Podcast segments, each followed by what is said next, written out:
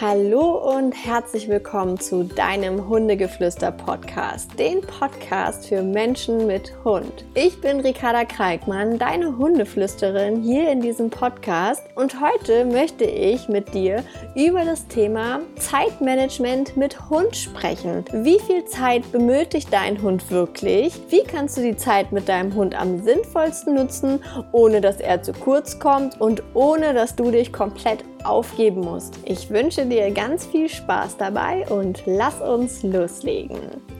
Ja, Zeitmanagement Hund. Ähm, interessantes Thema. Ich komme zu diesem Thema, weil ich ganz oft genau da das Problem bei vielen Hund-Mensch-Teams sehe, dass da irgendwie etwas ein bisschen hinten rüberfällt, dass da was nicht ganz passt und wo ich einfach merke, dass das Problem des Hundes genau aus diesem Thema resultiert. Aber bevor ich darauf eingehe, was mich so in der meisten Zeit in meinem Hundetrainer-Dasein beschäftigt, möchte ich erst erstmal damit anfangen zu erklären, wie wir das Ganze überhaupt strukturieren und wonach wir es erstmal sortieren. Weil es ist natürlich ein sehr großer Unterschied, ob ich hier über einen Welpen rede, einen Junghund oder einen Erwachsenenhund. Da muss man ganz klare Unterschiede machen, weil Zeitmanagement für, bedeutet für mich auch natürlich die Aufmerksamkeit, die ich diesem kleinen, süßen Geschöpf widmen muss. Und das ist natürlich was ganz anderes, ob ich jetzt hier einen Welpen habe oder einen fünfjährigen ausgewachsenen erwachsenen Hund,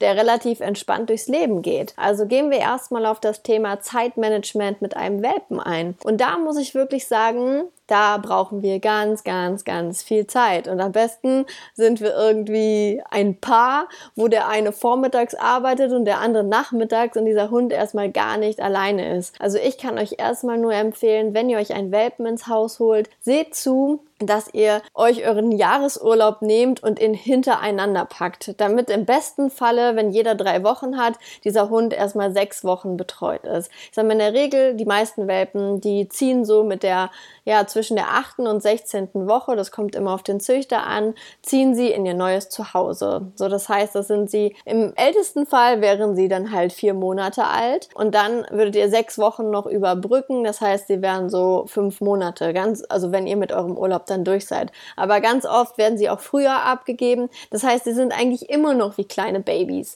Und das Problem ist dabei einfach, dass selbst wenn sie alleine bleiben könnten, dann würde es nicht funktionieren, weil diese kleine süße Blase, die kann leider nicht so viel aushalten. Die muss halt schon noch alle drei, vier Stunden muss dieser kleine Hund raus, um seinen, sich, ja, lösen zu können. Und das kann man natürlich nur stemmen, wenn man zu Hause ist. Ja, also ideal wäre es quasi, wenn der andere nur Halbzeit arbeiten würde oder wenn man sich komplett im Schichtdienst abwechselnd, sowas das bei mir früher. Das heißt, ich bin vormittags arbeiten gegangen von 8 bis 16 Uhr und mein Partner ist damals, hat halt meistens immer Spätdienst ähm, und dann hat er von 16 Uhr abend, äh, nachmittags gearbeitet und so war der kleine Ike halt wirklich gar nicht alleine. Das ist natürlich ideal. Ich weiß, dass das nicht immer so ist, aber vielleicht habt ihr auch irgendwo die Möglichkeit, dass die Familie euch irgendwie mithilft. Das heißt, wenn eure Urlaubszeit vorbei ist und der kleine Hund kann halt einfach noch nicht alleine bleiben, dass ihr ihn dann zur Familie bringt oder dass ihn einer abholt, äh, den ihr gut kennt, dass ihr da irgendwie eine Lösung findet oder ihn vielleicht sogar noch bis zur, mit zur Arbeit nehmen könnt. Das wäre natürlich die idealste Lösung, weil wirklich alleine bleiben das kann wirklich eine Zeit lang dauern, bis sie das lernen und bis sie entspannt zu Hause sitzen, weil ihr könnt immer so, wenn ihr das Alter eures Hundes nehmt, das könnt ihr immer so mal sieben rechnen in Menschenjahren. Das heißt, selbst ein Hund, der ein Jahr alt ist, der ist sieben Jahre alt in Menschenjahren. Das heißt, es ist ein, auch noch ein Kind. Und ein Kind sieben, mit sieben Jahren alleine zu lassen, kann gut gehen, wenn du ein entspanntes Kind hast. Das äh, guckt dann vielleicht Fernsehen oder so. Aber wenn du halt ein nicht so entspanntes Kind hast, der ähm, ja nimmt dir vielleicht die halbe Bude auseinander und du denkst dir, oh mein Gott, so aller Kevin allein zu Hause sieht's danach aus wie Sau. Und ähm, ja, du denkst dir, okay, der kann definitiv nicht alleine bleiben. Und genauso unterschiedlich ist das. Und ganz oft habe ich den Fall, dass einfach Hunde total aktive Rassen sind, die dann mit ja, keine Ahnung, acht Monaten, 15 Monaten so in dem Bereich dann alleine bleiben und dann die Bude auseinandernehmen. Klar kann man das Alleinbleiben trainieren, aber man muss sich einfach auch so ein bisschen in den Hund hereinversetzen. Wenn wir jetzt einfach von einem Border Collie zum Beispiel ähm, ausgehen, ihr merkt schon, Border Collie ist so meine Lieblingsrasse für aktive Hunde. Ich finde die Rasse total genial, die lernt super schnell, ich finde sie toll.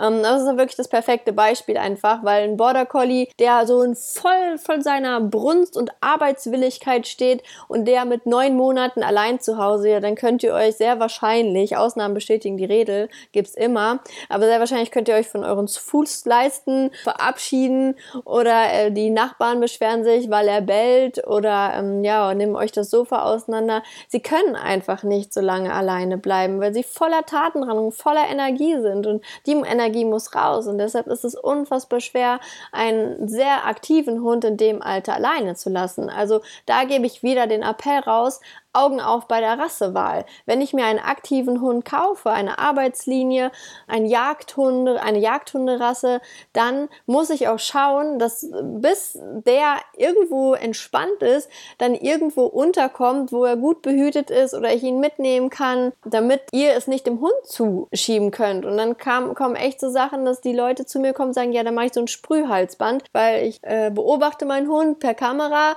und immer wenn der bellt, dann sprühe ich. Ja, geil. Dann kriegt euer Hund Angst, weil ihr dem dann irgendwie Angst einflößt, obwohl, wo ihr nicht da seid und der dann total verunsichert da steht, nur damit er die Klappe hält. Also bevor ihr zu solchen Maßnahmen greift, dann achtet bitte wirklich darauf, dass er das, der Hund das noch gar nicht kann. Wo ich dann auch gleich schon so bei so einem anderen äh, Punkt bin, wo Menschen ganz oft mir dann sagen, ja, dann gebe ich den halt in Huta. Ja, ist eine Option, vielleicht auch die letzte Lösung, aber nicht jeder Hund verträgt eine Huter gut. Ähm, es gibt vielleicht die Raufbolde, die dann wirklich da rennen und vielleicht irgendwo Spaß haben, aber nicht jeder Hund lernt es. Und nicht jede Huter ist eine gute Huter. In vielen Huters werden die Hunde dann da zusammengewürfelt, rennen den ganzen Tag, äh, raufen sich und es sieht ganz lustig aus, aber wenn man mal ganz genau hinguckt, ist vielleicht einer immer der, der ein bisschen gemobbt wird oder der es vielleicht nicht so cool find, findet oder der sich einfach mal ein bisschen zurücklehnen möchte und vielleicht nicht rennen will, aber durch diesen Gruppenzwang da vielleicht doch irgendwie muss. Ähm, das ist halt nicht immer die beste Lösung. Weil ich habe schon einige Huterhunde im Training gehabt, wo der Mensch auf einmal sagte, ja, auf einmal, die ist jetzt aggressiv an der Leine. Ich kann es mir überhaupt nicht erklären, aber die pöbelt andere Hunde an. Ja, und dann frage ich, ja, war denn was? Ist denn was gewesen? Nee, nee, nie was gewesen. Die hat nie äh, schlechte Erfahrungen gemacht, an der Leine ist nie was passiert. Und dann, hm, dann stehst du erstmal da. Dann ist der Detektiv-Hundetrainer gefragt. Und dann irgendwann kommt raus, ja, der geht, äh, der Hund geht zweimal die Woche in die Huta. Und da weiß der Mensch halt nicht, was passiert ist. Und das würde ich an dieser Stelle nicht sagen, wenn es nicht wirklich schon den einen oder anderen Fall gab. Und das finde ich immer sehr, sehr schade, dass so ein Hund dann lernt, hey, wenn ich um mich beiße und anfange richtig zu pöbeln, dann lassen die mich erst in Ruhe. Es gibt garantiert auch ganz, ganz tolle Hunde-Hutas. Äh, Hunde-Hutas ist auch gut. Ähm, ja, ganz tolle Hutas. Da habe ich auch eine persönlich in der Eifel kennengelernt, wo die Hunde wirklich mit im Wohnzimmer im Haus leben, die einzeln teils ausgeführt werden, wo halt wirklich auch für Ruhe gesorgt wird, wo nicht der ganze Tag gespielt wird. Das ist richtig schön, wenn das so in der Familie ist. Oder ihr könnt auch immer schauen, ob ihr nicht irgendwo eine Familie, eine Nachbarschaft habt oder vielleicht eine nette Omi oder ein Opi, die sich keinen eigenen Hund mehr holen, aber sich total freuen würden, wenn die von montags bis freitags ähm, den Tag über einfach den Hund haben. Vorausgesetzt natürlich, ich kann jetzt keine 60 Kilogramm Dogge mit einer Omi mit 45 Kilo spazieren gehen lassen. Also muss man schon gucken, dass da die Sicherheitsecken, sag ich mal, geklärt sind. Aber da gibt es immer Möglichkeiten und das solltet ihr euch vorher einfach bewusst machen. Geht bitte nicht ins Blaue und sagt so, ja, das wird schon funktionieren und ja, ja, mal gucken, wie es ist. Vielleicht macht er das auch total gut. Also mit diesem vielleicht würde ich mir keinen Hund kaufen. Das erstmal einfach vorhabt. Das heißt, so ein Zeitmanagement für einen Welpen und vor allem auch für einen jungen Hund. Also Junghund ist bei mir so anderthalb bis zwei Jahre. Also ich sage immer, wenn du die ersten zwei Jahre durch hast, dann wird, wird es meistens nur noch besser in der Regel. Ausnahmen bestätigen auch hier wieder ähm, die Regel, aber so kannst du es auf jeden Fall erstmal rechnen. Und ja, am idealsten ist natürlich, man kann den Hund mitnehmen oder man arbeitet so versetzt, dass der Hund so, ja, ich sag mal, maximal fünf Stunden alleine ist. Ich muss auch ehrlich gestehen, das ist ja hier ein ehrlicher Podcast und ich sage da auch so, wie es bei mir lief. Und manchmal passieren Dinge im Leben, wo dann vielleicht eine Trennung einfach passiert. Man hat sich den Hund zu zweit geholt und dann ist man doch alleine. Und ich hätte den Ike niemals abgeben können. Und da muss ich auch egoistischerweise sagen, dass ich den Ike dann schon, ich musste den dann neun Stunden alleine lassen. Ich konnte es in dem Moment einfach nicht ändern. Und dann war er halt, ja, lass es anderthalb Jahre gewesen sein, da war dieser Hund alleine zu Hause. Ich meine, ich hatte noch eine Katze, er war nicht ganz alleine, aber man stellt es sich natürlich anders vor. Aber das war halt, war jetzt, waren anderthalb Jahre, wo der Ike dann neun Stunden alleine war.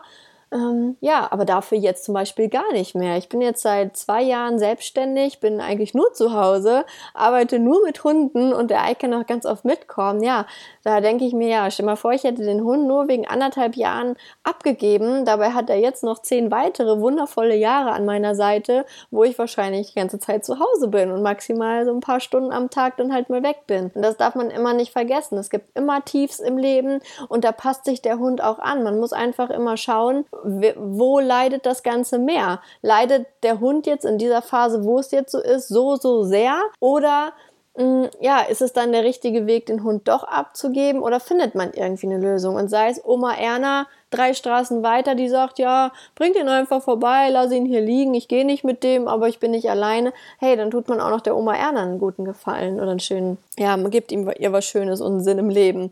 Deshalb schaut einfach mal nach solchen Möglichkeiten und fangt nicht an zu zweifeln, sondern denkt in Lösungen. Ich bin immer ein ganz großer Fan, nicht das zu zerreden, was gerade richtig scheiße läuft, sondern ich denke in Lösungen, was kann ich tun, äh, damit die Situation sich verbessert und ich nicht mein Herz zerbrechen muss und den Hund abgebe und oder auch nicht das Hundeherz zerbrechen muss. Obwohl ich auch hier auch nochmal sagen will, klar, manchmal geht's nicht anders. Manchmal geht's nicht anders und dann ist es vielleicht auch der richtige Weg.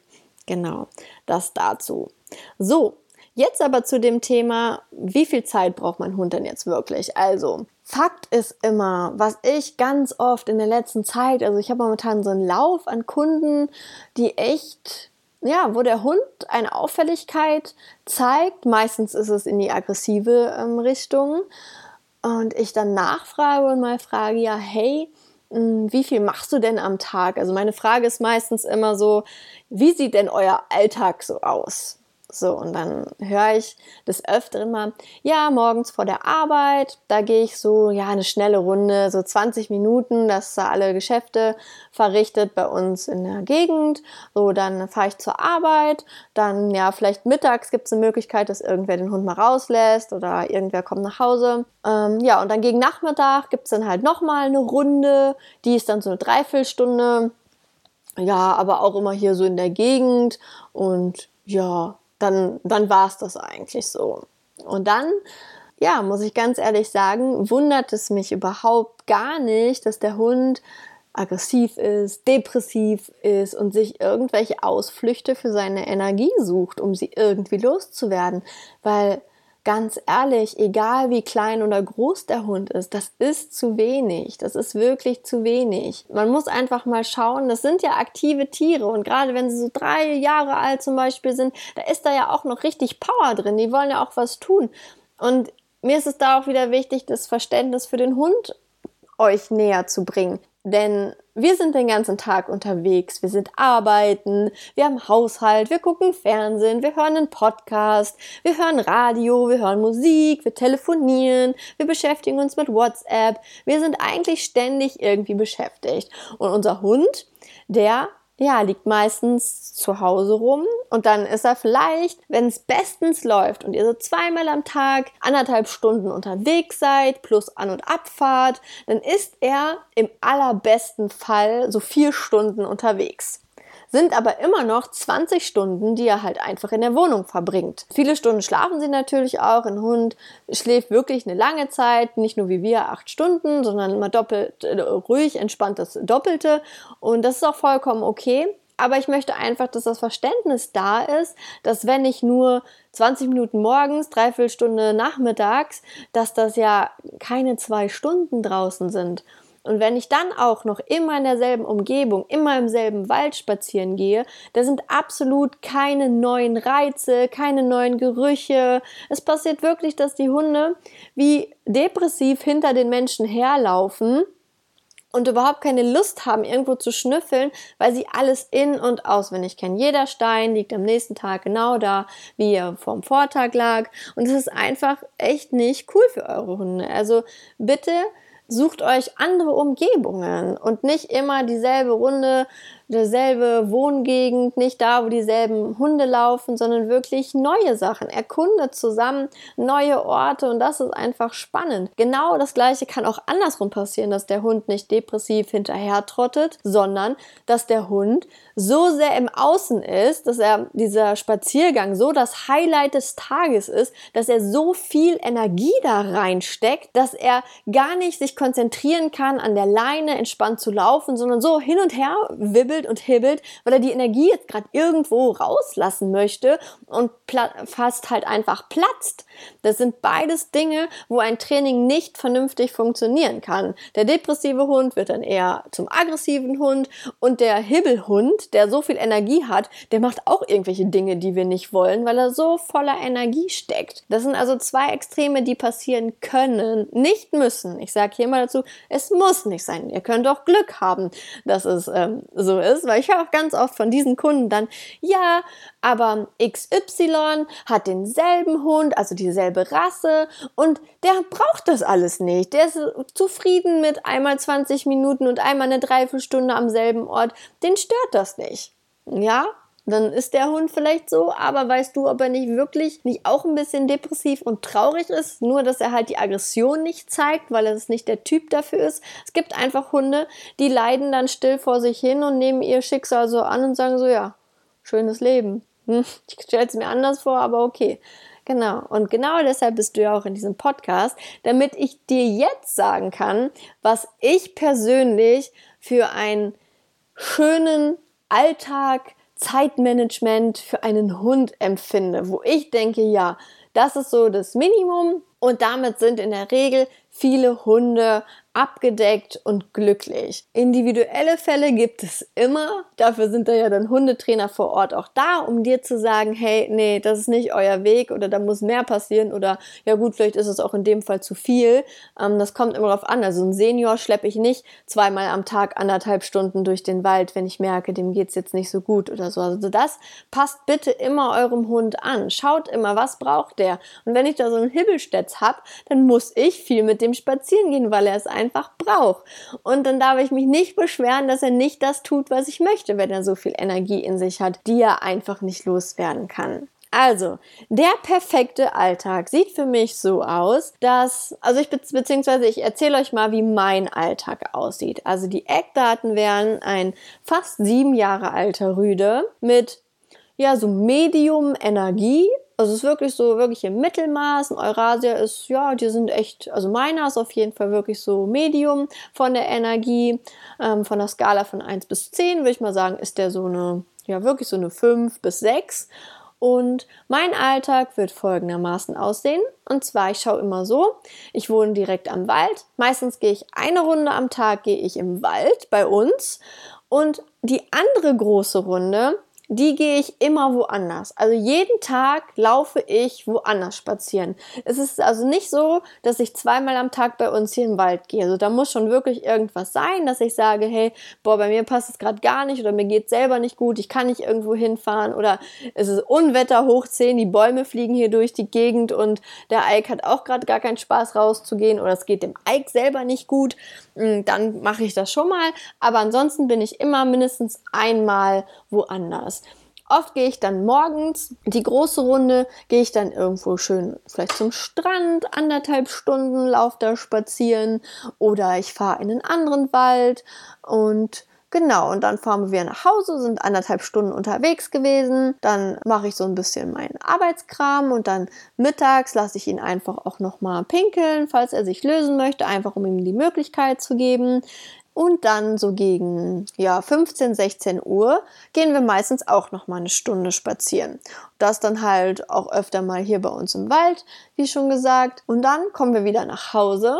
Dann ist er, dann frisst er auch meistens erstmal, legt sich auch erstmal hin zum Ruhen. Dann gehe ich meistens dann abends zum Training, gebe meinen Mantrail-Unterricht und wenn ich dann zurückkomme, dann ist der Ike nochmal dran und da wird mit seinem Futterbeutel gespielt. Das heißt, ich verstecke ihm den in der kompletten Wohnung und er hat nochmal so 10 bis 20 Minuten wirklich Kopfsport. Der hat Auslastung, der kann suchen, der hat also wirklich nochmal was zu tun. Und ich merke auch abends wirklich, er braucht das dann. Für ihn ist das cool. Also die morgendlichen Spaziergänge, die sind echt so dann recht anstrengend für ihn. Da ist er dann auch echt K.O., dann rennt er sehr viel rum. Oder wir treffen uns auch ganz oft mit Freunden, wo er dann spaziert, also wo wir dann zusammen spazieren und die Hunde auch miteinander rennen und Faxen machen. Und genau, dementsprechend ist das für ihn sehr zufriedenstellend und abends spielen wir dann nochmal zusammen. Deshalb möchte ich euch auch auf hier an dem Punkt mitgeben.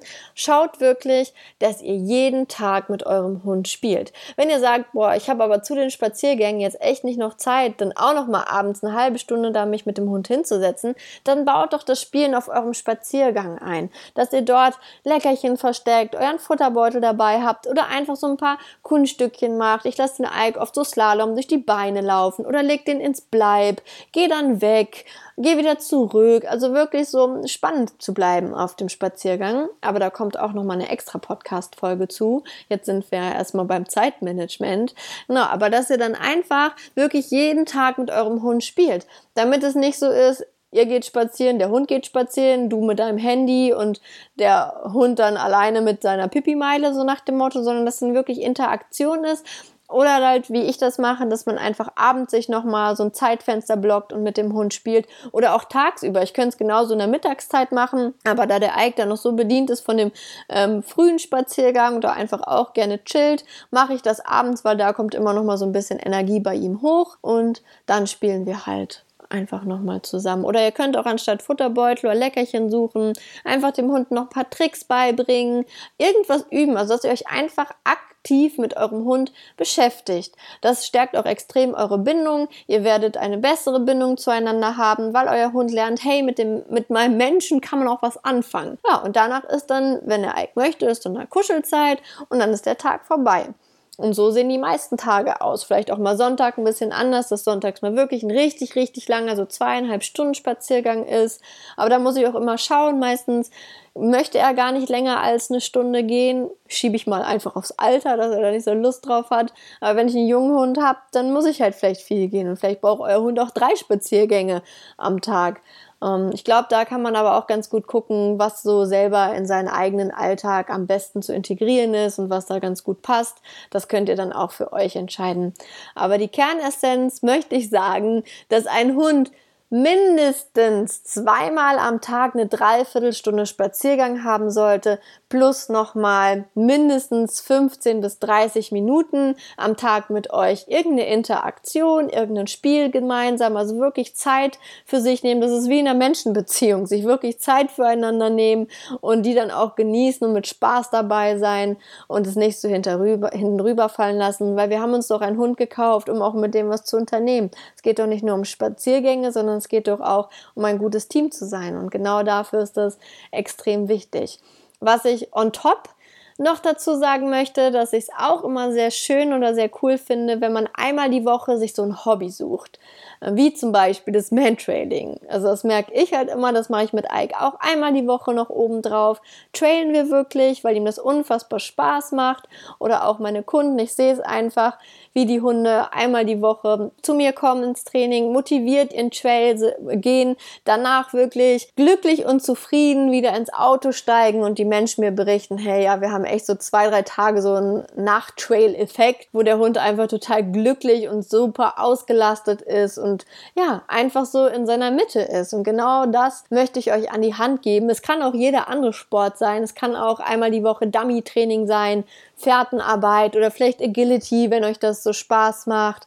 Oder auch wenn ihr nur einmal die Woche in eine Hundeschule geht und da einfach auf dem Platz ein bisschen Unterordnung macht. Also dass wirklich einmal die Woche noch so ein Termin geblockt ist, keine Ahnung, Dienstagabend, wir zwei, ein Termin für uns, Teambuilding und einfach ein bisschen trainieren, Kopfarbeit, Auslastung und das dann quasi damit reinpacken. Genau. Das ist das, was ich euch heute zum Thema Zeitmanagement mit Hund an die Hand geben möchte. Sehr viel einfacher ist es natürlich auch, wenn man zu zweit ist, wenn man sich das teilt, der eine morgen, der andere abends oder nachmittags. Und ja, ich denke, wenn ihr das so ein bisschen berücksichtigt und einfach mal bedenkt, dass euer Hund Bedürfnisse hat und auch mit euch zusammenarbeiten will und auch Spaß in seinem Leben möchte, dass ihr trotzdem ihren stressigen Alltag hattet oder noch Haushalt oder das und das und das auf der To-Do-Liste habt, dass ihr trotzdem euch immer einmal auf euren Hund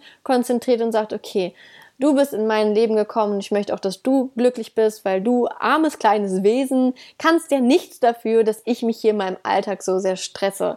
Also ist es quasi das Spielen mit Hund, ist quasi wie sowas Meditatives, weil ihr kommt raus aus eurem Alltag, ihr seid da für euren Hund und wenn wir mal ganz ehrlich sind, Wer oder was holt uns so schnell ins Hier und Jetzt wie unser Hund? Ich glaube nichts. Selbst wenn ich selber mich hinsetze, um zu meditieren, um in meine Mitte zu kommen, erwische ich mich manchmal dabei, wie die Gedanken einfach blubbern und einfach nicht die Klappe halten. Aber wenn ich mit einem Ike spiele und mit ihm in Interaktion bin, dann bin ich genau in dem Moment. Da bin ich da bei meinem Hund und dann ist gerade einfach alles egal. Also legt das Handy beiseite, konzentriert euch auf euren Herzenshund, auf dieses wundervolle Wesen, was sein komplettes Leben an eurer Seite einfach da ist und ja, schenkt es ihm. Schenkt ihm bitte eure Zeit. Ihr seid ein Team und ein Team hält zusammen und respektiert sich gegenseitig in ihrer Art und Weise. Und ja, damit möchte ich diese Podcast-Folge auch beenden. Ich wünsche dir und deinem Hund noch einen wunderschönen Tag, wunderschöne Spaziergänge, wunderschöne Spiele, jetzt jeden Tag 15 bis 30 Minuten gemeinsam. Egal ob Montag, Dienstag, Mittwoch, Donnerstag, Freitag oder Sonntag, jeden Tag gönnt euch euren Meditationsspielauszeiten Slot für, für und mit eurem Hund. Also bis dahin auf Wiederhören. Tschüss.